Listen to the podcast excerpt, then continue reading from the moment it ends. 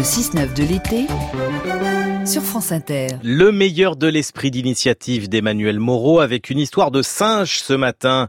Il ne reste que 200 000 chimpanzés dans le monde et une Française se porte à leur secours. Amandine Renault fait partie de ces femmes qui agissent localement pour changer le monde. Cette lyonnaise est partie en République démocratique du Congo pour porter secours aux chimpanzés, une espèce classée en voie d'extinction à cause, entre autres, du braconnage.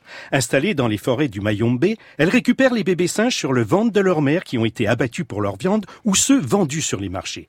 Elle les recueille dans le centre qu'elle a monté dans la zone protégée qu'elle a créée avec son association PIWAC pour les préparer à un futur retour à la liberté. Amandine. Quand ils arrivent, déjà, ils ont période de quarantaine parce qu'on ne sait pas euh, ce que les singes ont vécu avant. Donc euh, on les isole et puis euh, le but c'est de leur apporter des soins et en même temps qu'ils s'habituent à nous parce que souvent ils ont des séquelles psychologiques assez importantes. On a par exemple un chimpanzé qui était chez un sorcier local. Donc on l'a récupéré en mauvais état et le but c'est de, de lui redonner confiance en nous et en lui aussi. Donc après cette quarantaine, on va les placer dans des enclos de réhabilitation où là en fait ils vont réapprendre à grimper aux arbres, euh, on se balade avec eux en forêt. Euh, le but c'est qu'ils prennent confiance dans ce nouvel environnement, qu'ils aillent d'eux-mêmes se nourrir de fruits et de feuilles sauvages.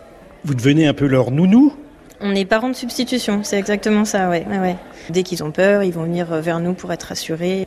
C'est au début, après ils arrivent à créer une cohésion sociale enfin, entre eux, quoi, dans le groupe.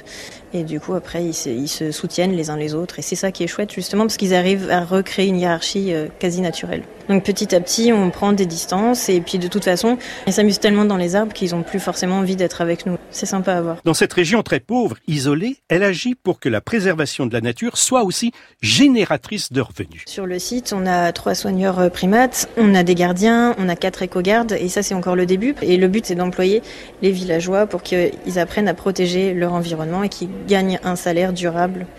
Et Amandine, dans votre logo, on voit des femmes qui protègent des singes, c'est-à-dire que vous appuyez beaucoup sur la communauté de femmes Alors on essaie vraiment de s'appuyer sur les femmes. Euh, l'objectif qu'on a en ce moment, c'est justement de créer un groupement de femmes rurales pour le reboisement. Donc on va intégrer euh, plusieurs femmes qui ont un certain âge, qui n'ont pas forcément eu accès à l'école, qui n'ont pas forcément de diplôme. Et l'objectif, c'est de leur donner un travail dans le reboisement.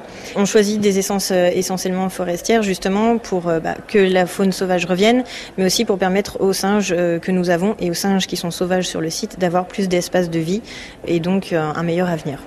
Amandine Renault, avec son association PIWAC, est lauréate 2019 du prix Terre de Femmes de la Fondation Yves Rocher.